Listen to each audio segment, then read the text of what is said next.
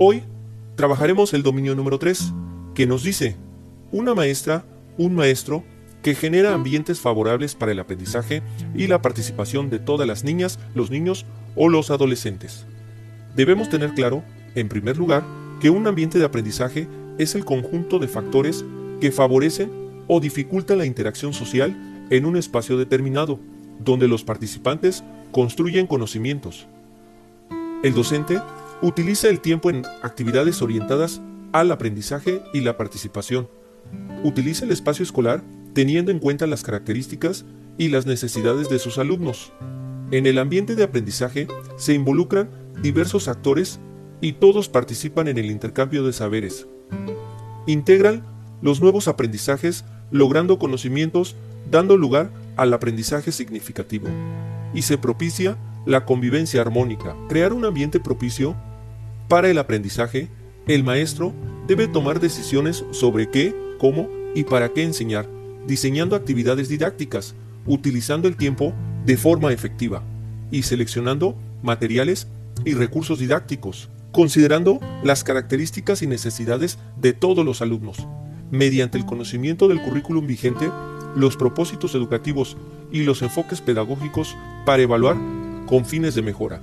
El criterio 3.1 nos dice que el maestro prepara el trabajo pedagógico para que todos los alumnos aprendan. Los programas didácticos se estructuran de la siguiente manera. Número 1. Propósitos educativos. 2. Enfoque didáctico. 3. Contenidos y aprendizajes esperados. 4. Orientaciones didácticas. Y 5. Evaluación. Los programas están diseñados para desarrollar las habilidades cognitivas de los alumnos, su pensamiento crítico y complejo. Al responder el examen, tomen en cuenta que el enfoque pedagógico es constructivista.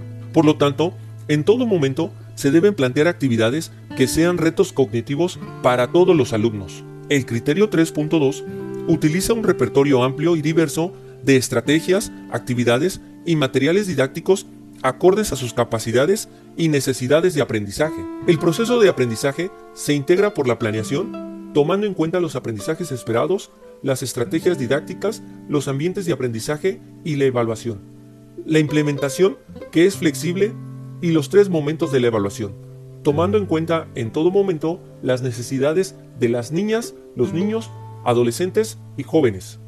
Los elementos básicos de una planeación son los aprendizajes esperados, las actividades didácticas que deben ser variadas e innovadoras, que impliquen indagación y pensamiento crítico, realizando ajustes necesarios y eliminando las barreras para el aprendizaje y la participación, los ambientes de aprendizaje y la evaluación en sus tres momentos.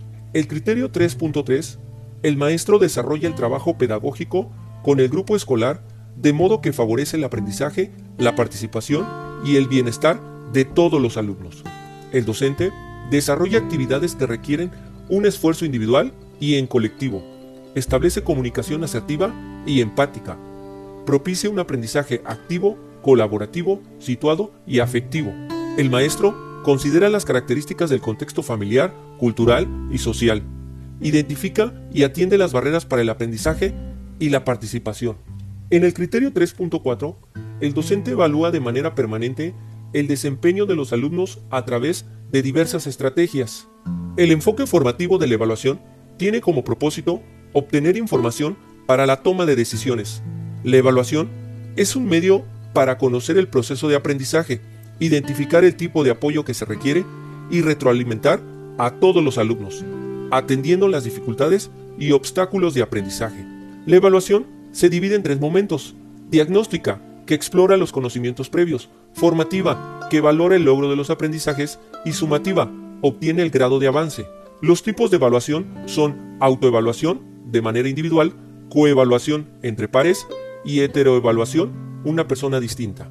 El maestro dialoga con sus alumnos sobre sus avances y retos, analiza la información que le permita reflexionar y mejorar su práctica docente, y comunica a los padres de familia el grado de avance para dar apoyo al proceso educativo.